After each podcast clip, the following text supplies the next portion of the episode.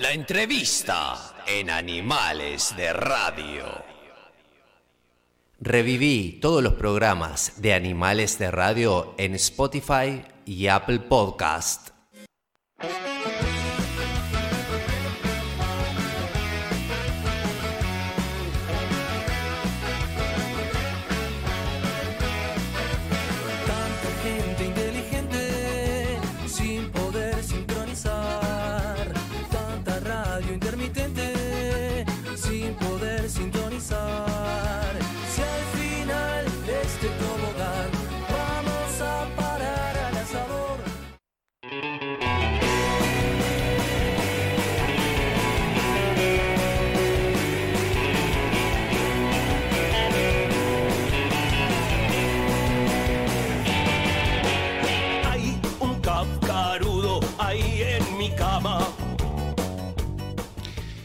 Bueno, imposible no bailar, imposible no cantar este tema del señor que tengo ya a mi lado y que nos va a acompañar a la entrevista. Por supuesto que ustedes ya lo conocen. Surge en el año 85 con la democracia.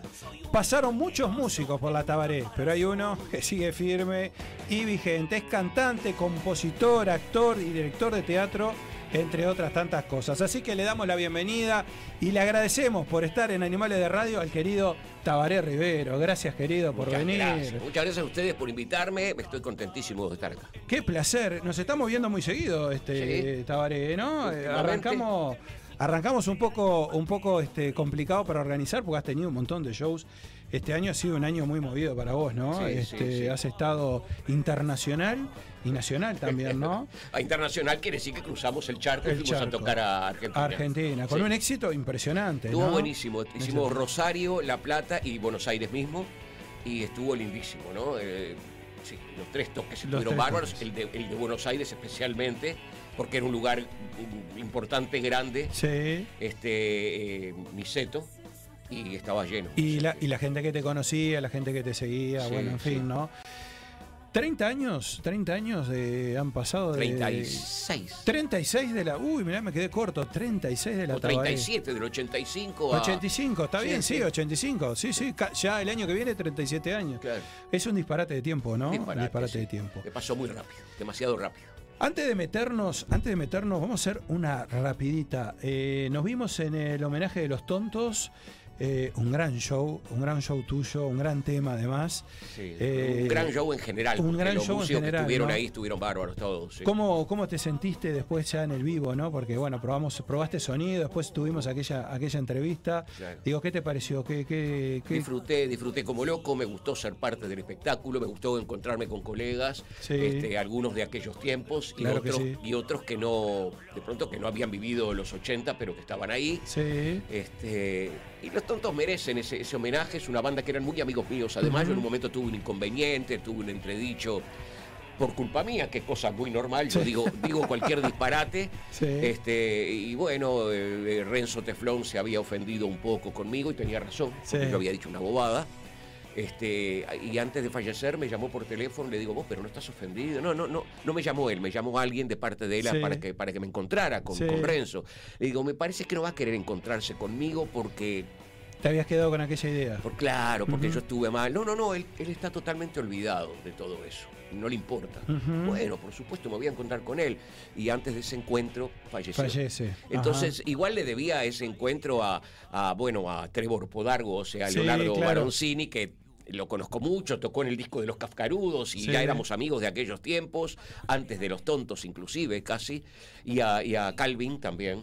Totalmente. Eh, Así que bueno, sirvió, sirvió para de alguna manera quedarte también tranquilo y quedarse tranquilo de que no había una enemistad, digamos, que, que- que irse, irse, irse tranquilo en esos momentos, sin duda, que, que es importante. El, el jueves pasado tuvimos a- al, al- al pelado Cordera acá. Sí. Este, que bueno, que, que el peludo Magic se encargó de, de hacerle llegar tu, tu saludo también, ¿no? Y bueno, en fin. Y me pongo a pensar un poco en las letras, en lo que, en, en- en lo que vos escribís, en lo que vos decís y en lo que has dicho durante todos estos 36 años. Y tienen muchos puntos en, en común ustedes, ¿no? Digo, o sea, de cómo, de cómo ven la sociedad, de cómo ven las cosas, Sí. eh, de cómo lo dicen, ¿no? Sí. Este, ¿Qué te parece eso? Eh, yo, eh, nosotros tuvimos, cuando digo nosotros digo la Tabaré, Sí. tuvimos una amistad este, interesante con la Versuit. Eh, fuimos los que trajimos a la Versuit a Montevideo en el año 92, creo, hicimos un toque semifallido en, Sí. el, en, el, en el Sporting, Sí. al aire libre. Pues digo fallido porque iba a tocar primero la Versuit, después nosotros.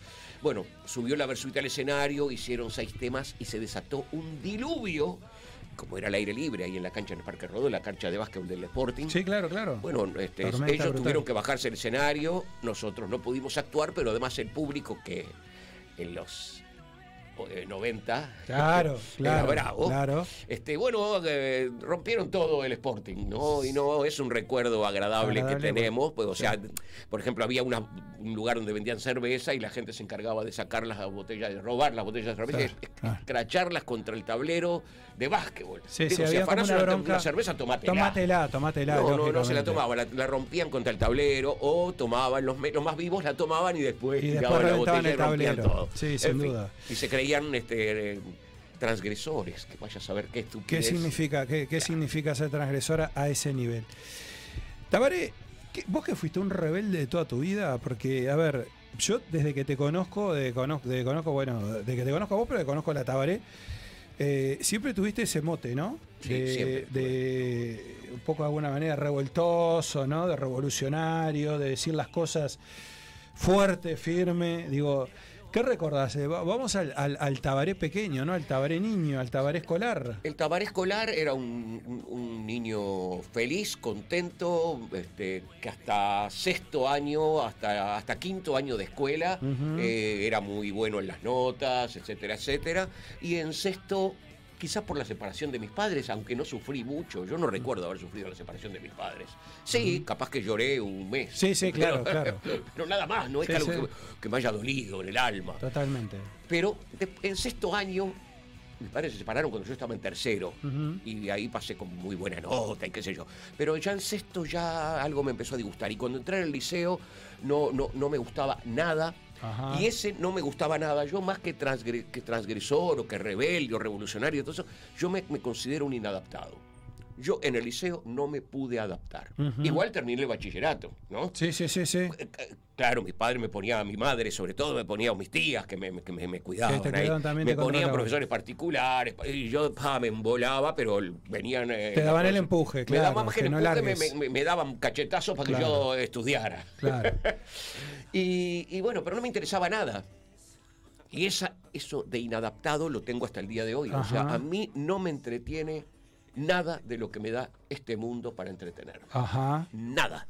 Ni las drogas, ni el juego, ni el alcohol, ni el exceso de sexualización. Sí, me gusta mucho el sexo. Ni la tecnología. La- ni la tecnología. Ajá. O sea, puedo pasar el rato. Sí, sí, sí, sí, sí, pero no es el foco de tu vida. No, el, el foco de mi vida, lo único que me entretiene y es gratis es el arte. Es el arte. A ver, yo puedo ponerme a dibujar en mi casa. ¿Qué, qué necesito? Un par de colores y un Sí, lápiz. sí, sí, es gratis escribir un poema. Totalmente. Es gratis. Ahora, después si es arte o no es arte, si es bueno o es malo, es otra, otra historia. historia. Pero lo que me salva a mí la vida es agarrar una guitarra y tocarla mal como la toco y cantar unas canciones y hacerlas o cantar canciones eh, o escuchar o ir a un museo y ver una pintura y decir ¡pah! ¡Qué divino es esto! Claro, y es claro, gratis. Pasa claro. que la gente le dan basura. Totalmente. Entonces, este, Esa parte se la saltean. esa parte, parte se la saltean. Todo lo- todos los gobiernos hasta ahora, lamentablemente, se han la salteado misma la parte. más, han mezclado el arte basura con el arte. Este, con, con, eh, con nada. El arte basura con el arte de verdad. Totalmente. Este, es una pena. Y hay un momento que tu viejo te dice, bueno, Tabaré, o te dedicas a estudiar o te pones a laburar, ¿no? Sí. Y vos ahí dijiste, bueno, eh, a ver, ¿y qué, qué- qué será el laburo, no? ¿Qué me Claro, tocará yo- para laburar? Diría. Era dictadura, entonces Sí. este, yo- no, no era, no era me presento a un lugar, hay concurso y entro. Sí. No, era si, en dictadura, si, si no entrabas por un conocido, no entrabas. no había chance. Entonces le digo, bueno, sí, sí, voy a, voy a laburar. Ah. Conseguimos un laburo. Porque yo tenía pelito más o menos, no, pelo largo. Pelo largo, barba. Sí, si ibas así, ya te tiran para afuera, no tenías "Uf, chance. totalmente. Sí. Entonces este, me consiguieron dos laburos, me acuerdo. Uno que era este, en una peletería, tenía que cargar unos fardos de lana desde el sótano al segundo piso. Entonces, como buen empleado, el primer día subí esa escalerita finitita de tableros así con, con los fardos y me dijeron los muchachos que laburaban ahí, loco, dale suave porque mirá que no llegás. Claro. Está clavado, a las tres horas caí desmayado. Claro, sí, sí, sí, Yo sí. nunca había laburado en mi vida, a mí me Totalmente. gustaba escribir poesía y leer libros. Exactamente, exactamente. Este, ¿Y, bueno. cómo llega, ¿Y ahí cómo llegas al teatro? Y ahí, bueno, porque mi viejo me dijo eso, el laburazo estudiás. Y como no quería estudiar en ese momento, no me interesaban las materias que daban, Sí. ninguna. A ver, conseguimos laburo. Y me consiguió laburo, bueno, a mi compañía de teatro. Mi padre era actor. Claro. Yo había hecho giras con él en pila, pero siempre acompañándolo a él y mirando. Y me gustaba el Conocías el mundo, pero no desde el escenario. Ni me interesaba ser actor, en lo más mínimo. Bueno, Vos decías que eras medio tímido también, era ¿no? muy tímido, Claro. muy tímido. de Ajá. sí. Este, hasta que agarraba confianza. Entonces ahí pasaba, pasaba la raya, ya me convertía en este, ahí sí medio en escandaloso. ¿no? Sí, sí, sí, sí. Eh, eh, tímido mientras no conocía a nadie. Entonces, bueno, me sucedió que empecé a hacer teatro, yo no sabía, mi cabeza era yo soy inútil, no sirvo para nada, Ajá. soy mal estudiante, no sé trabajar, no sé nada, no sé nada, no sé nada.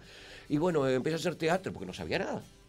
Y la- la- estuve un año haciendo un pésimo actor y el segundo año hizo, hice otra obra con mi padre y empecé a soltarme, me pasé de la raya, empecé a alargarme y un día me anoté en una escuela de teatro. Voy a la escuela de teatro, dicen, bueno, a ver, pasen y hagan un monólogo. Y yo pasé, hice un monólogo que ya sabía porque había hecho eso con mi viejo. Y cuando bajé, mis compañeros de clase me aplaudieron. Y era, creo yo, ahí tenía 19 años. Sí, 20. sí, sí, sí, sí. Era la primera vez que yo sentía que a alguien le gustaba algo de lo que yo hacía. Y te sentiste valorado. Me sentí valorado Claro. y bueno, dije, el teatro es lo mío, porque claro, el rock estaba prohibido, yo había armado unas bandas, pero la dictadura no me dejaba No te ensayar dejaba, porque claro. hacemos ruido y me venían a buscar. Entonces, Entonces este, era, una, era una forma, digamos, de zafar de eso haciendo, te- haciendo teatro. haciendo teatro y diciendo, diciendo cosas políticas que estaban en boca de los autores, Shakespeare, Molière, Chekhov, etcétera, etcétera, ¿no? ¿Y el primer disco que escuchás es de Almendra? No, el primer disco importante. ¿Importante que es de Almendra? Sí, el primer disco de Almendra tenía 13 años, recién cumplidos. ¿Y qué, y qué, qué sentiste ahí? ¿O qué? que no podía creer esas canciones, Ajá. inclusive las más complicadas del disco, que es un disco, el primer disco de Almendra, para la época que se escuchaba Palito Ortega, este. Sí, sí, salía de lo convencional total. ¿no? Claro, Pedrito Rico, yo Claro. qué sé, una cosa espantosa lo que se escuchaba en aquellos tiempos. Sí, claro. Porque no era como el pop coreano, que a mí no me gusta nada, Sí. pero que eh, tiene una cierta elaboración. Aquella sí. música era lo que se llamaba la porteñada, que era una cosa. Eran canciones para niños, pero tocadas, ca- cantadas por grandes y supuestamente para grandes que las bailaban. Eh, eh, no me gustaba nada. Ujú. Y cuando escuché el primer disco de Almendra casi me vuelvo loco. Claro, y, dijiste- y coincidió con una revista que salió, estaba la foto de ellos en la tapa. Me compré ese, ese- esa revista, empecé a investigar un poco y me enamoré de lo que era el rock argentino. Sí. Rock, eh, no sé si le llamaban progresivo en aquella época. Sí, creo que sí, que le llamaban la música progresiva. Este, y, enseguida eh, descubrí que acá en Uruguay existían bandas también. Claro. Como Días de Blues, Siglo, Totem, eh, yo qué sé. Claro, ahí empezaste a abrir tu cabeza a descubrir otras cosas. Descubrí otras cosas. Ya había descubierto los Beatles, ya había descubierto los Rolling Stones, pero no llegaba mucho más Totalmente. en aquellos tiempos. ¿Y laburaste 30 años marcando tarjeta en dónde? ¿Haciendo qué cosa? Eh, entré en la intendencia. En la intendencia, sí. sí. Hice un, eh, un examen para entrar Sí. que, y era para trabajar de portero en el corralón municipal. Uf, Me iban a dar un revólver, inclusive, lo llegué a tener en mis Ah, manos. ¿sí? Sí. de sheriff y todo. De sheriff. Sí. Me dijeron, si se aparece un negro borracho y te, te mete la pesada, le encajas un balazo de una. Ya está. Yo- no, eran vecinos, yo había ido toda mi sí, vida a la claro, escuela claro. del barrio, barrio Palermo. Eh, pará, no, No. los conocía. Sí, había sí, jugado sí. al fútbol en Claro, el Miguelito. En el Miguelito Cine había jugado, que era el el, el- el- el cuadro de baby fútbol de- del Claro. barrio sur. No podía ir a hacer eso, ¿no? Por suerte hice un examen que tenía que hacer un dibujo, hice un dibujo tan mal hecho que me dijeron, no, este tipo está rayado, le damos revólver y, y nos mata a mono. todos. claro, como un mono con revólver. Exacto. Sí, sí, Me-. Entonces me mandaron a una biblioteca, una biblioteca que era un bodrio, no entraba nadie, estaba ahora sentado así, no pasaba nada. Y estuve dos años que me enfermé ahí porque yo quería ser actor, quería ser músico, hacía escuela de teatro, estudiaba. Sí, tenías otra cosa en la cabeza. Y no, bueno, de pronto empecé a tener ocho horas de mi vida, eh, nada más que obedecer a, a nada. a, a marcar unas tarjetas que había ahí en una Claro. biblioteca. Hasta que al final empecé a dar clases, después de dos años y medio, creo, empecé a dar clases de yoga y de teatro en los centros comunales. Y ahí dije, está, por suerte encontré Estoy más cerca, estoy más cerca del arte. y yo había hecho yoga, ya había, había hecho Ya un te habías metido, te habías sí, ya me en había metido, no, no, no entré de así, este, de paracaídas, ¿no? En el yoga yo ya había estudiado. ¿Y cómo se hace pasando a la música? ¿Cómo se hace para en un grupo meterle el nombre de la persona que va a ser el líder, de la persona que te acepten, decir, Tabaré. Eh, Pero mira la pregunta que le haces, pará, pará, pará vos, Javier Valverde, ni siquiera que Tabana Rivero. pero es una pregunta. Mirá lo que traje, ¿dónde está la pregunta? Pero escúcheme una cosa, ¿es una pregunta razonable o no es una pregunta? Agua. Pero es Tabaré Rivero, ¿cómo querés que se llame la banda? No, bueno, pero era un grupo de gente, era una cooperativa, había más Ahora gente ahí. O sea, bueno, ahora. Y con esa voz me trae agua, yo que voy a traer vino. Eh, no, es que sí, es que- Vino lija, de, de, pará, pará, pará, me hace- No, porque en una de esas se ¿cómo entusiasma, se entusiasma y el programa se puede llegar a complicar. Pará, ¿eh? pará, pará, puede llegar a complicar. ¿Qué dice? pará, ¿Qué dice? A ver, ¿por qué no le gustó la.? Permiso, eh, permiso que. Sí, sírvase. disfrutar ser- esto. servite, servite. El otro día vino el pelado Cordera, le digo, vos te la destapo acá, mirá, no tiene. No, sí, estoy tom- tomo agua, antes no podía tomar nada de esto. Escúchame una, pelado, vamos arriba. escúchame una cosa, ¿por qué la pregunta no le parece adecuada? ¿Y sabes por qué? Sí. No escucho una mierda acá, esto anda todo. Internet, son, son lo peor que hay internet. Ya lo vengo diciendo. Deje en de potricar, porque ya nos bajaron el programa dos veces. Ay, sabe. qué miedo. No, estos fueron los de la FIFA que hablamos mal. ¿Hace cuánto hace que venimos hablando mal? Como tres programas. ¿Y cómo está eso, Tabaré? Bárbaro, de fiesta con A- ustedes. aparte, charlando. mirá, Agüita, ¿eh? agüita, y vos cuando quieras poner platita, poné platita, que vos sabés la agüita que es esta, mirá. ¿Eh? Sí, Vamos sí, el- el- la gente ya sabe, y los de la marca saben también. Cuando quiera, bueno, pone plata en el programa. Hacele la pregunta, dale. No, no. Tabaré, Tabaré, claro, porque se me ocurre de que, bueno, eh, no, debe ser fácil llegar y decir, bueno, le voy a poner a la banda este Javier, le voy a poner a la, a- banda Señor 90, Claro, le voy a poner a la banda eh, Mágica. obvio. Eh. Eh, ¿Qué eh, pasó ahí? Fue casualidad. Yo estaba, eh, hacía una, una obra de teatro y en esa obra de teatro había unos músicos y hacíamos asados y fiestas y, y qué sé yo, y tocábamos la guitarra y contábamos nuestras canciones. Era la primera vez en mi vida que yo cantaba una canción en, una, en un cumpleaños, cosa así, y la gente le gustaba. Porque cuando era más adolescente en el liceo, yo tocaba la guitarra a ver si alguna compañerita de la clase se enamoraba de mí. Claro, claro. Levanta, levanta, levanta. Se aburrían, se aburrían, daba media vuelta y se me iban, las compañeritas se me iban con otro.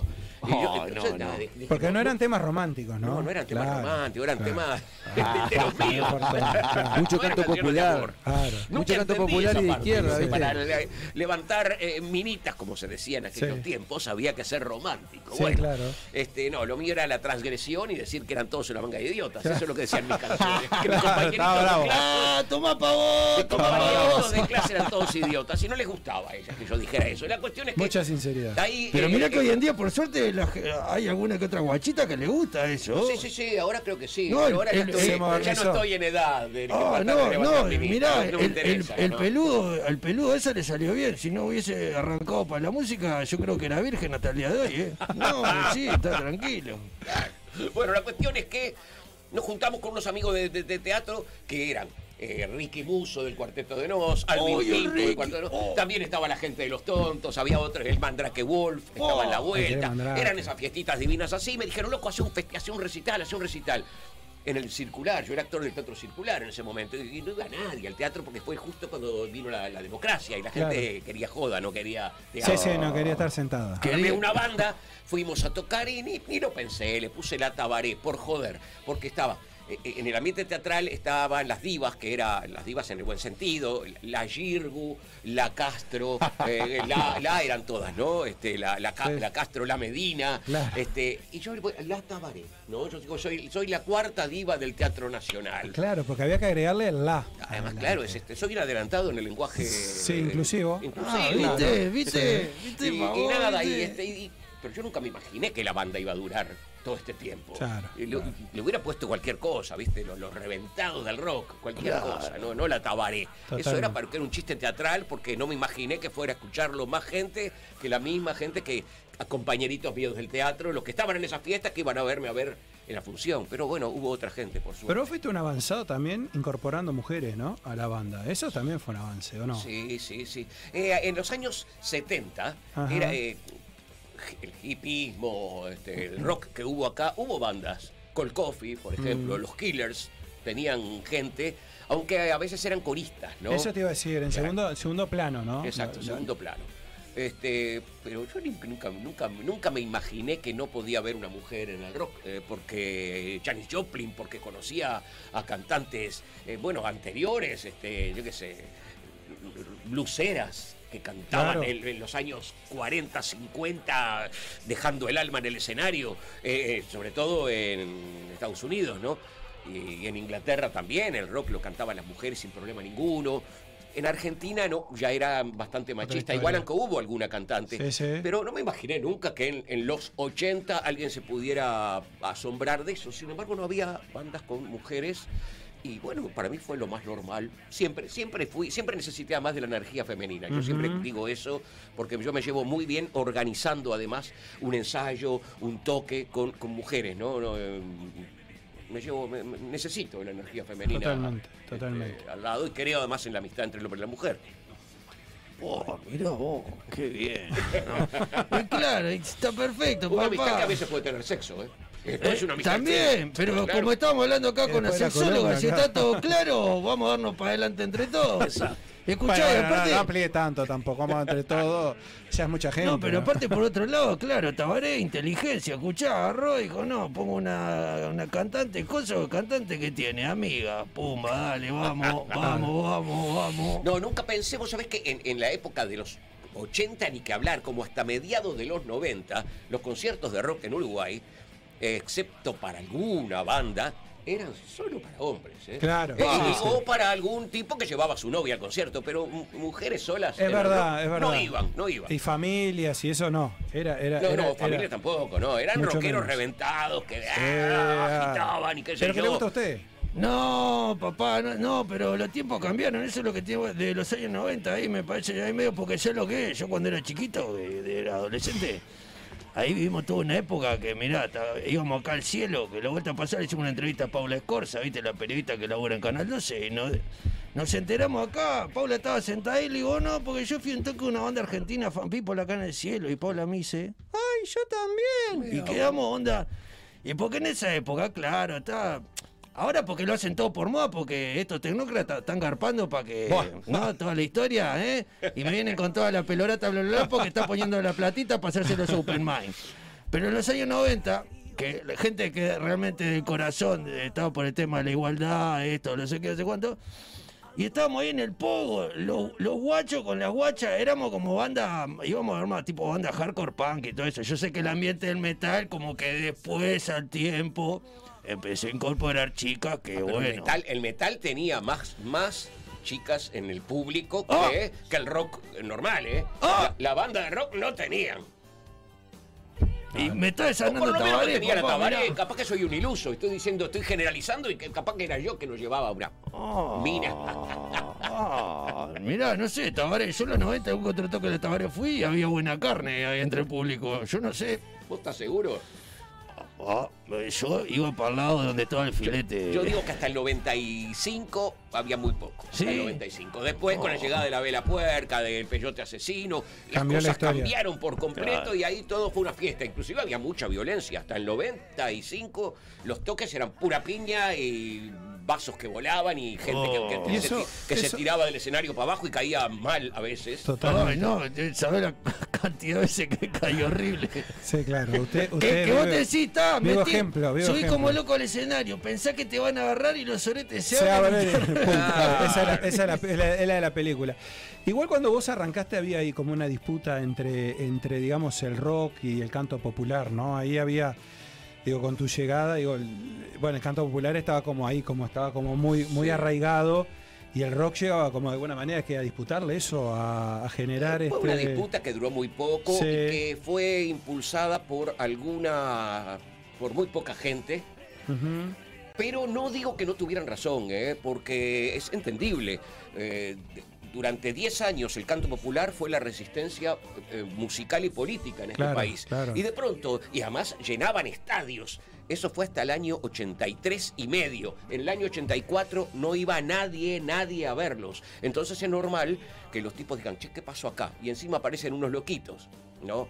Yo que ya era un poco más mayor, pero otros gurises más jóvenes cantando, ¡ay, ay, ay! Los gritos, que no se entendía mucho, porque además en esa época se amplificaba mal, no se entendía qué decían las letras. Después se entendieron que las letras decían cosas políticas también y que era una continuación, digamos, de la ideología del canto popular electrificada. Pero al principio no se entendía bien. Claro. Así que hay que entender, y, y la izquierda mismo eh, se olvidó por completo de defender a aquellos músicos del canto popular que durante años estuvieron jugándose el cuero literalmente, marchaban en cana y los prohibían y todo. Sí, sí, era un momento, era un momento complicado para expresarse, ¿no? Claro, o sea, yo creo que de todas la- las, las, las guerras que hubo, el rock versus otros estilos, esa fue la más injusta. Porque después yo estoy a favor de esas otras separaciones. El rock no es lo mismo que, que la música tropical. No es lo mismo. Y no estoy de acuerdo con que se publicite y se fomente la música tropical como si fuera eh, algo más que para pasar el momento y divertirse. Totalmente. Y, y la música tropical fue la música que en dictadura, eh, además fue eh, la música de los militares. Y los músicos que tocaban en las bandas tropicales eran los, los músicos que tocaban en, la- en la- en el ejército. Y los- y los que tocaban los vientos eran todos milicos. Claro. Entonces ahora dicen, ah, no, el, gobi- el gobierno te- necesita llevar, no este, sino el anterior, al cual yo voté, necesita llevar... eh, público para, para que lo voten y le lleva a unos grupos de cumbia. No, no, flaco, no es así. Lleva a los que se jugaron. Eh, no, pagale, pagale a, los olimareños, pagale a, a- a los que por separado, o al Arbanoa Carrero, pagale a los que dijeron y dicen cosas, y no a estos que tratan de divertir nada más y que la gente cachondee y que la gente eh, haga, eh, trata de levantar y esté siempre con esa pavada de mover la cadera. Vamos a, vamos a decir las cosas como son, que no tiene ningún interés musical, ni artístico, ni ninguna evolución, ni, ni hacer, ni sensibilizar al público. Y no hablo solamente de eso, esa música tropical es la que después termina haciendo reggaetón malo, eh, porque ojo, hay música tropical buena, hay reggaetón bueno, Sí, hay claro, trap bueno, pero eso no es lo que se escucha. Sí. Te van a pasar la porquería, la música más idiota, es lo que van a, fo- a fomentar estos medios, no digo este canal, Sí. sino los, eh, toda la, la- la pavada esta de, de la, de la, bueno, lo que fue siempre. Sí, la letra, comunicación. letra de mierda para que tu cabeza sea una mierda las 24 horas y no pienses y seas un imbécil. Eso es lo que quieren. Estoy de acuerdo, será porque somos de los 90, ¿no? Sí, estoy podrido escuchar letras de mierda que no me dicen nada. Claro, Latini, Y- Latini, No, no, ¿De no? Latini, que le. Oh, mirá, te voy a decir que a- si No, querés no, meter igual, una ojo, piña este ojo. acá delante mío. No, y que, que, que Tabaré, dice que "Ay, voy a ver a no, Tini. que- no quedes Y como, no quedes como el cura que No, no, recitaba la canción de no, la Que tiene razón el Ah, pero- cura, lamentablemente era un cura el que lo dijo. Claro, Pero claro, pero ahí no, está exactamente. favor. Que, un al final creo que le es hizo, que los músicos le hizo no más, publicidad, me parece. Le hizo más publicidad el cura, ¿eh? Eh, sí, Yo creo que sí, eh, yo creo que sí. Pero yo creo que los músicos tendrían que decir estas cosas. Pero no, Drexler dice, viva el reggaetón y viva la cumbia. Pará, flaco, aclará qué reggaetón y qué recumbia. Porque Claro, para que ganar tenga- unos unos Grammy decís esto no. Y eso que lo quiero mucho a Drexler, ¿eh? es un tipo sí, Jorge, aguante la cumbia y el trap, pero con letras que digan algo, no con letras de mierda. La juventud necesita pensar, no quedarse estancada, si no, no crecemos, no seas pelotudo. Hay un tal Woz, que es un argentino Oh. que, hace, que es impresionantemente Woz, sí. bueno. Ay, Eso hay que, hay que publicitar, a ese hay que publicitar. Ustedes no y otros es por el ¿no? estilo. Ustedes no Ya que están es vos. Hablando- papá, no iba a conocer a vos si Ah, bueno. de la puta madre la banda en vivo, no iba a conocer a vos. Ya que y aparte hablando- medio rockero, mamá, no iba a conocer a vos. Voy de vuelta, tercera vez. ¿Qué querés? Ya que están hablando de publicitar personas, yo voy a publicitar a los amigos de, de Yuyo De. Yuyo Bros, por que podemos eh, encontrar la mejor indumentaria y artículos de parafernalia canábica. ¿En dónde? En los amigos, en el ¿Dónde? local de Yuyo Brother, Claro. que está ubicado en Galería del Virrey. Local 10, ¿dónde está la perra Emma? Juan y exactamente. la 18 perra de Emma. julio 1268, Galería del Virrey, local número 10. Claro. Yuyo Brother, por supuesto, del año 2002, poniendo la chala en la psiquis de la gente. Buscalos en Facebook e Instagram. Su número de teléfono, por si querés mandarle un mensajito y pedirle y que te lo manden a tu casa. Claro. 099-383-899. Claro, papá. Perdón, quiero decir algo. Sí. Eh, después los medios me agarran un cachita de la Sí. para Eh, bueno, a todos nos Y agarran, me eh. bombean. Quiero Sí, decir claramente que. Drexler, Silencio. lo que compone Drexler me parece genial. Sí. Jorge, te mando un beso a Tabaré. Sí, sin duda. Y Bueno, lo- estuvo Diego el y otro lo día. aprecio Estuvo Dieguito. mucho, claro. Eh, eh, lamenta- pero, pero est- está de moda esto de igual de todos modos que los músicos digan, bueno, pero de algo hay que comer, este, yo nunca pude comprarme un auto, ahora me puedo comprar un Sí, auto haciendo verdad, está esa Ah. ¿Qué me importa? Eso lo dice cualquiera, lo dice un torturador, y bueno, de algo hay que comer, lo dice un traficante, de algo Sí. hay que comer, un proseneta, y bueno, de algo que comer. No, no, no, no, hay que tener un, un mínimo de, este, digamos, dignidad. Sí, está ¿no? claro. No todo vale, no todo Claro. vale. Si amas la música, no te transformes en una prostituta de la música, por favor, tenés dignidad, papá. Y no tengo Bueno. nada contra las prostitutas tampoco, ¿no? No, Tampoco. tenemos No, nada. bueno, eso no, se claro, no, pero manera- escuchá, si, habremos amado que no, quedó, quedó muy nervioso con la Por columna, favor. quedó muy nervioso con la columna anterior que No, estaba pero es que está- este, este, esto me saca loco, este tema me toca en la fibra, hermano. ¿Qué querés que te diga? El otro día estuvimos acá hablando con el peladito Cordera y, y claro, el papá, la letra, el mensaje, ¿dónde Claro. queda si no? eh, acá, acá voy a juntarte un- uno- unos cuantos temas. Primero que nada, eh, vos has ido modificando algo de lo que tiene que ver a la rabia, ¿no? Esa cosa de, ¿no? De, de- de- de- de decir con el festejo, ¿no? Digo, has, ha- has ido virando, haciendo tu cambio, matizando, matizando un poco. Y acá te engancho la otra. No es fácil mantenerte vigente y vos te has mantenido vigente. Entonces está esas dos cosas, ¿no? Tiene que ver con eso, tiene que ver con que, bueno, tenés un público, igual uno ve en el show y no, y, y no ves eh, veteranos, no ves gente, ves gente joven, ves gente que, oídos y ojos de gente joven que te está, que te está observando y te está escuchando qué es lo que estás diciendo. ¿A qué se debe esa vigencia tuya? Hablábamos, vas a Argentina, vas eh, a diferentes países y, y la gente te va, te, te sigue llegando a ver, te sigue yendo a escuchar. Eh, Bueno, empiezo por la rabia. La rabia era, sin duda, porque yo me perdí la juventud en dictadura. Desde mis 16 años a mis 28 Sí. lo viví en dictadura. Y en dictadura no podía salir, yo viví en 18 de julio, ¿no? No podía salir por 18 y decir, ¡eh! Porque me. eh, te ¿Qué le pasa a ese? ¿Qué le pasa a ese? Perito un poco largo, no sé qué le pasa a ese. Por lo menos documentos. Sí. Y con prepotencia, ¿no? Y, y si de encima este, no, no les caía bien, además de la prepotencia del documento, una, un rato de cana. Yo estuve muchas veces en cana, nunca me tocaron, debo decir, porque era un gurí. Era un gurí. Sí, claro, era chico, Ya después de más grande no me, no, me, no me metieron en canas, ya no, no me pedían documentos, la prepotencia existía siempre, pero Sí. no, ya no me metían en, en cana. Entonces, este, la rabia y la- el contenido, iba, iba a bailar y la- los bailes eran con luces como, como esta, o sea, no Sí. había... Y te ponía luces psicodélicas, te decían, pero no apagaban las blancas. Claro, Entonces, claro, claro. es lo mismo que no tener, las luces sí, sí. psicodélicas. Era muy para las lentas no era. No, no, claro. Entonces digo, me aburrí muchísimo en dictadura y yo iba, usaba barba, pelo largo, sí, fumaba en pipa, mirá lo que te digo. Opa. Pero pipa, pipa, tabaco, ¿no? Y, y, este, y me iba a, a Cinemateca y veía películas, leía todo el día. Esa era mi juventud. Cuando vino la democracia, que yo tenía 28 años, hice todas las cosas que no había hecho en la juventud y con una bronca, el cuerpo trancado, lo empecé a alargar, por Claro. suerte, con el rock, por ese lado. Entonces está, ahora, después el, el- el haberme mantenido y sí, muté, aunque siempre me gustó jugar con eh, letras depresivas en, en músicas alegres, o al revés, eh, letras alegres con música depresiva. Siempre me gustó buscar esas...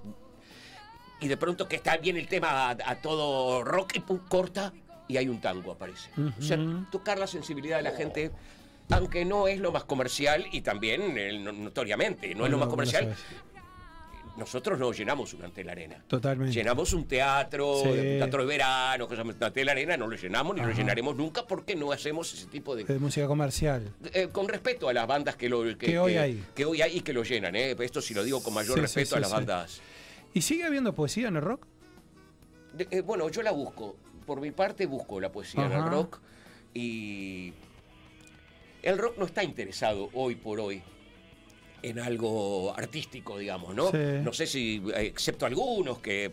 Pero en aquellos tiempos, cuando yo empecé a escuchar música, de, bueno, Bob Dylan, emergía, los Beatles pegaban un cambio de sus canciones de amor, I love you, yeah, yeah, yeah, a decir juegos de palabras. Claro. Y con eso yo, eh, Almendra, que hoy hablábamos, Sí. una, una búsqueda de poesía eh, rioplatense, la- en el caso de la de Almendra. Es. Todo eso me fue en- enamorando y a mí me gustó siempre. Cuando yo iba a ver los conciertos de rock acá en Uruguay en los 80, en lo, perdón, los 70, tocaba Días de Blues, un blues pesado Claro. que era un power trio y después venía Siglo, que era The Purple y en el medio aparecía un flaco saca- en el medio entre las dos bandas, mientras armaban, aparecía Macunaíma o aparecía Ah, el Claro, Macunaíma, que Dios lo tenga en la gloria, Sí, duda. qué Divino tipo. el Macu, yo que se me acuerdo de otro, Leo Antunes, y, y decían poemas. Y la gente respetuosa miraba, atendía, o aparecían otros, otro tipo de artistas. Ahora el público, la, la poesía en el rock no importa, importa un estribillo, a ver si después el público lo canta en los estadios. Totalmente. Este, no se entiende que, a ver, no se entiende que este, los auténticos decadentes compartan en un escenario con algún músico de rock, porque todo es rock ahora, todo es rock. Eh, la- los, verdaderos decadentes y lo que no es decadente. Por eso yo a veces digo, yo, eh, la tabaré hace rock, epa, según, si, si eso es rock, yo hago otra cosa, no sé qué. Y decime, ¿qué, qué, qué, qué- qué escuchás ahora este, de música? Digamos, ¿qué, qué te gusta? ¿Qué, qué estás, este, qué- bueno, si es que estás escuchando algo, de Sí, pronto sí. no estás escuchando nada, no, pero vivo digo, escuchando, vivo escuchando Sí, música. bueno, ¿y qué, y, qué, y qué ves ahí? ¿Qué ves que está, hay algo que está emergiendo, que ves que de pronto No, te gusta? No soy un, un hurgador de las cosas nuevas. Ajá, no me interesa. Sí. este, porque lo nuevo, además, siempre. Yo tampoco tengo una. No soy un, un- un erudito de la internet. Entonces, de pronto ahí podría hurgar cosas nuevas de esas que son dificilísimas de encontrar, pero no sé dónde buscarlas. Entonces, lo que me ofrecen de las cosas nuevas son las que están de moda. Claro, La- o las que sí, una empresa suena. multinacional quiere. Aunque parezca transgresor y rockero, quiere mostrarte. Sí, sí, el sí. rock es un gran negocio, es como la FIFA. Claro, claro. Te FIFA. Es una mafia, te FIFA. El rock es- se ha convertido en mega estadios con pantallas y mega Sí, luces. sí, sí, y cosas. toda la tecnología. Entonces, claro, sigo escuchando. Me gusta mucho porque innovaron todo el, mus- eh, el rock desde de los 70 hasta principios de los 70. Sí. A mí el glamour no me gusta nada. Ajá. Cuando el rock empezó a ser glamuroso a principios de los 70, ya dije, "Pa, esto no es lo mío. Eh, me gustaba más la cosa barrial, garaje, inclusive los hippies en todo caso, este, atorrantes, ¿no? Porque Sí. parecían unos bichicomes para Sí, la época, sí. Este, me gustaba eso, pero tenía una ideología. Y bueno, ahora estoy escuchando a, a- no qué sé, por ejemplo, no, no es nada moderno, de hecho murió Leonard Cohen, me gusta mucho Leonard Cohen, me gusta mucho, es, yo qué sé, grupos de los 90 que me, que me gustaban, este Primus, por ejemplo, ¿no? Es una banda, una banda que me, me encantaba. Claro. Diego no toca nada, el bajista toca. Sí. No, eh, Les Claypool o algo por el estilo. Correcto. Les Claypool. ¿Cómo por toca favor. ese tipo? Pero además la banda tiene una fuerza in- interesante. Descubrir eso, que lo descubro prácticamente hace poco tiempo, Sí, no sí, en sí, los sí, 90, sí. porque en los 90 todavía era reacio yo a ver qué estaba pasando Claro, en ese momento. en otra sintonía. Claro, Nirvana me voló la cabeza y después de Nirvana encontré poca cosa más. Claro. Pero la hay, la hay. Pero la hay. Bueno, estamos llegando Bueno, casi que al no, final. no, no, Pará un no, no, estamos llegando ningún casi al final, final, de la, al final de la nota. A mí me encantaría seguir, porque aparte ha quedado. Y, y yo me voy para un la casa de Tabaré y cosas- voy a llevar una cantidad de un discos de los mo- 90 que tengo para ahí vamos a tomar Un mate. montón de Toma cosas mate, para. No tomo mate. No toma mate, Bueno, No tomo vino, vos no tomás vino. No, pero yo te Ah, llevo un vino, bueno, un vino y, y los discos. Al contrario, no hay lo que, no hay lo olvidate. que no tome. Tabaré, yo quisiera cerrar con una anécdota que me parece increíble. A hay que ver. ver si es verdad, ¿eh? Sí. Primero hay que confirmar que a ver, a ver, a ver, a ver, guarda. ¿Es cierto Ay, guarda. que los redonditos de Ricota fueron a verte a un show y los echaron? No los dejaron. ¿Es cierto eso? Pues me muero. Mira, yo también Me muero. Si esto es cierto, sí, sí, me es, muero. es ¿Es cierto? Es cierto. Me sí, muero. Es cierto. Me muero. Contá, contá Bueno. esa historia vos porque debe ser increíble. La cosa fue así. Nosotros estábamos haciendo en el año 90 la ópera de la mala leche. que Sí. Era una obra teatral, una, una opereta de rock, la Tabaré, con unos actores en el Teatro Circular. Sí. Eh, una obra muy, eso sí que era, para la época era una obra de teatro transgresora total. Power, power. Todo lo que el público veía, boca abierta, desde desnudos, violencia fuerte y una banda de rock en vivo en un teatro No faltaba nada. No faltaba nada. Totalmente. Eh, ese, al, al mismo tiempo, esa, esa- esa obra duró varios, varios meses. Sí. Una de las vueltas viene a tocar a Montevideo Los Redondos Ricota en el Palacio Peñarol. Sí. Nosotros fuimos a ver a Los Redondos y después teníamos función, porque las funciones de la opereta esa, de la ópera Mara Leche, eran tras noche.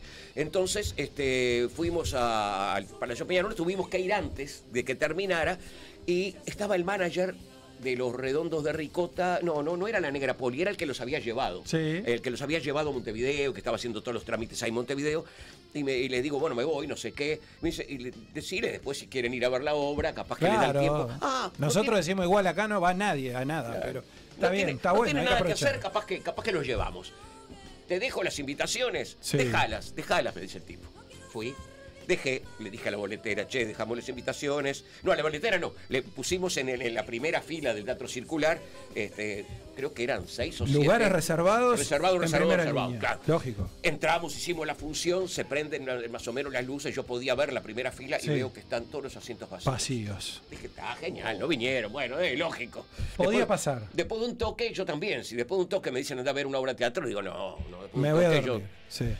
Termina la función, estamos en el camarín, cambiando, desarmando la escenografía, todo eso, y se acerca el que, el que te cortaba las entradas, que después acomodaba a alguna gente, y dice, vos, Tabaré, vinieron unos pelotudos, unos viejos ahí, diciendo que era redondo ricota. Le dije que se fue. Los tiraron para afuera los redondos de Rico. No, me muero. me Después muero. se lo pregunté eso a- Sí. a- al, al Semilla Sí. y a Dawi, que son los que yo más ¿Tenías conozco y de hecho tengo, tengo cierta amistad con ellos. Este, y me dijeron, sí. es- es- es No, real. me muero, no sé me si fueron todos, no sé si era el indio, si eran todos los No, que no fueron, importa, pero no algunos importa. redondos fueron y no lo No dejaron pudieron entrar, no, no. Yo, debe ser la primera vez. pero, bueno, ese no trabaja más ahí, ¿no? se jubiló, Aparte, se te jubiló te años, Pero te das cuenta que si hubiesen ido, capaz que. Bueno, está, no voy a poner con hipótesis, No, pero, pero, porque también los redondos tenían en su momento como toda una impronta bastante teatral en aquellos Es que por eso. Claro, por eso iban, ¿no? Por eso ¿Sabés era la es idea de que fueran. Claro, claro. claro. Y el Semilla era pintor y le gustaba, Sí, sí, le gustaba sí. mucho el arte también. el No, arte de- me y- muero, me que les interesaba todo eso. Me claro. muero, me muero. Pues, son cosas que pasan. Tabaré, Pará, ¿y el productor dónde está? el productor está ahí. Me arrimó una lapicera, mi amor, que me- no seas mala, no seas mala, dale. Lo tiene más que de productor de secretaria, ¿eh? de secretario de todos los programas. No quiero salir, Tabaré, eso, aquel otro que agradecerte, agra- agradecerte por haber venido. Sabemos que estás cansado, que tenés tus cosas también. Sos un tipo, sos un tipo realmente muy gentil, porque además nos diste aquella nota en Ciudad Música, fue, ¿no? Ciudad Música. Ciudad Música la pasamos, la pasamos muy bien ahí realmente. Yo también. Tu show fue increíble, fue fantástico. Yo, Yo, creo la, yo que la paso muy bien acá también ahora, o sea que es gentil, pero también estoy agradecido. a Bueno, ustedes, sin eso, eso son unas palabras realmente eh, las cuales agradecemos mucho. Y bueno, es un placer terminar. Nosotros nos quedan dos programas. No queríamos que terminara este 2022 sin tenerte en algún momento. Coincidió con los shows de Argentina, coincidió con un montón de cosas. Pero bueno, tener un grande, un tipo que, lo que digo, se mantiene tan vigente. Muchas Sí, gracias. pará, Como pará. tenía- ¿Y en qué anda el disco nuevo de la Tabareta? ¿Está Bueno, grabando? sí. El disco nuevo falta nada más que iba a, iba a editarse este año. Ah. Pero bueno, no, este, el- falta el trombonista, eh, falta que grabe él y después la mezcla. Va a salir sin duda en abril, en marzo o abril. Claro. Perfecto. Pará, Bueno, pará, pará. ¿qué que hace? lo invitamos no, no, yo- yo- Sí, no. Ah, no. Pero claro que lo invitamos No, no, capaz que usted lo ahuyentó con todo lo que le dijo. No, sé si- al revés, estás loco. Si ya quedamos hoy para la casa después del Taba. Claro. Pará, pará, que está apurado. ¿Qué te pasa? No, acá seguimos de largo. Si arrancamos tarde, acá seguimos de largo, ¿para qué pagamos? No, no, ¿va a pagar él? No, vamos a pagar nosotros el programa. Si paga él, sí. Este, escuchá, Tabaré. ¿eh? No, no, no, lo que pasa es que está siguiendo tus caminos. Pero, pero eh. ¿qué se Está piensa? siguiendo tu Que camino. tengo Acaba de llegar el rulo. ¿Qué? No, Rulo, mirá que arrancamos tarde el programa, estamos acá con un amigo, el Tabaré. Eugenia acaba de llegar también. Se cayó internet, se cayó todo para la mierda. Vamos arriba. Está, Rulo, te pusimos todo, les pusimos todo punto para que salgan perfectos. Nosotros salimos para el traste. ¿eh? Pará porque tengo Pero una bueno. pregunta para hacerle a Tabaré. Quiero una pregunta Bueno, a Tabaré hágale. acá al aire, no Voy a, voy a después. tratar de ser escueto en la respuesta. Hágale, hágale, hágale tiene que pedir. ¿Y cómo vamos a hacer ahí con el lanzamiento? ¿Sacás un single primero o Sí. todo el disco para adelante? Probablemente saquemos un, un, un single. temita. Un single, sí, yo le decía. Este, le- pero el disco es rarísimo. Yo pedí que no, no me importaba que saliera en, en- en CD, ni, ni en plataformas, ni nada. Quiero un disco vinilo Oh. y que todos los temas estén enganchados, que no tenga surcos. ¡Claro! Que Para que la gente escuche lado A y lado B. ¡Páralo si querés! ¡Banana, Y para para que mi padre no me rezongue, y para que mi padre no me rezongue, que me obliga a tener un pulso bárbaro para bajar ahí donde hay que bajar, ¿no? Claro, exacto. Que de, era todo modo, de problema. todo modo va a tener este. Después seguramente lo van a subir la, la, la, la- el, el Las sello, el sello, porque además es el lugar eh, Obvio. que, Sí, que- que la gente lo escucha. Pero yo quiero que la gente Que este, tenga la posibilidad. Además es un disco conceptual que tiene sus climas, sus cosas, va de un tema a otro, no es todo igual, ver rock and roll, no. Va de, una, de un clima a otro, tiene un interés poético también. Oh. Eh, la tapa la hace un, un gran dibujante, este. Nicolás Peruzzo, que dibuja cómics, es un capo. Este, y todo eh, tiene un- una intención artística. Yo siempre digo, si después logra hacer arte o se queda a mitad de camino, eh, Este es bueno, tema aparte. por lo menos hago lo que puedo. Todavía más para. Vos, ¿y la banda cómo andan los gurises? Divino, sin esta banda yo no podría funcionar. Hoy me decía cómo haces, cómo haces para mantenerte tanto tiempo, gracias a que toco con músicos que Una son buena elección. 30 años más jóvenes que yo, grandes Claro. músicos y que tienen una sensibilidad, una amistad grande conmigo. Humildes. Re humildes todos. Eh, eh, Además, eh, yo necesito tocar con amigos. No me sirve, no me sirve. con- te contrato a vos porque tocas Sí. bien, porque sos un super músico. Sí.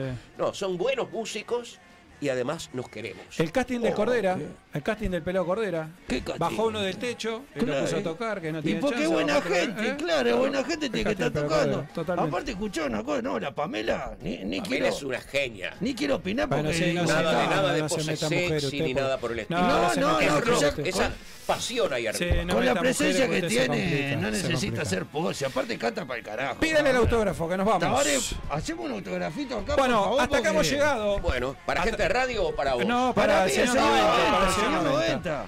Hasta Pará, acá hemos llegado. Nos estás vamos de lentes. apurado. Hoy que era el día que tiene que tener lentes, no lo tiene puesto, que ha venido con lentes. Pero me yo no traje los uso lentes lentes, para peludo usa los No, lentes. pero podía haberlos traído. No los trajo, lo que nada. pasa que venía se Tabaré de lentes, yo de lentes. Bueno, en fin, no íbamos bueno, papá. Nada. Gracias por habernos puesto en el aire, Juaco Joaquín, el licenciado. Estuvo Gonzalo Amaral en la producción, por Gracias. supuesto. Ya quédense por ahí, ya se viene de relleno, De por relleno. supuesto. Relleno, de relleno cuando termina. Me saco esto no es un solete. ¿Cuándo termina el relleno? No, no, no hay No nadie, están los se chicos fue. acá, se fueron. Se fueron los chicos. Vos Bueno. pará, avisale a la gente que ahora nos vamos para el sol. Vamos al al gordo Mozone con el. Yuri, vamos para ahí, eh. Vamos para ahí, locos. Armá aquello, mirá locos cómo por- para ahí. Locos no por el fútbol. Vamos por ahí que nos han invitado, así Vamos que va a ser un eh. placer.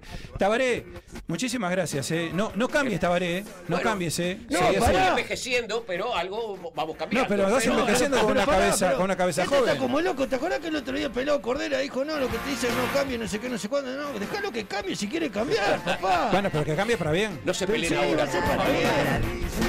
Nos vemos el jueves que viene. Recuerden que Chao, últimos dos programas de Animales de Radio y nos vamos. Se despide el 2022. Gracias por todo, gracias por estado ahí. Tabaré, gracias. Eh. Chau, chau. familia y si no la tienes de tu propia vida. Los que se ganan la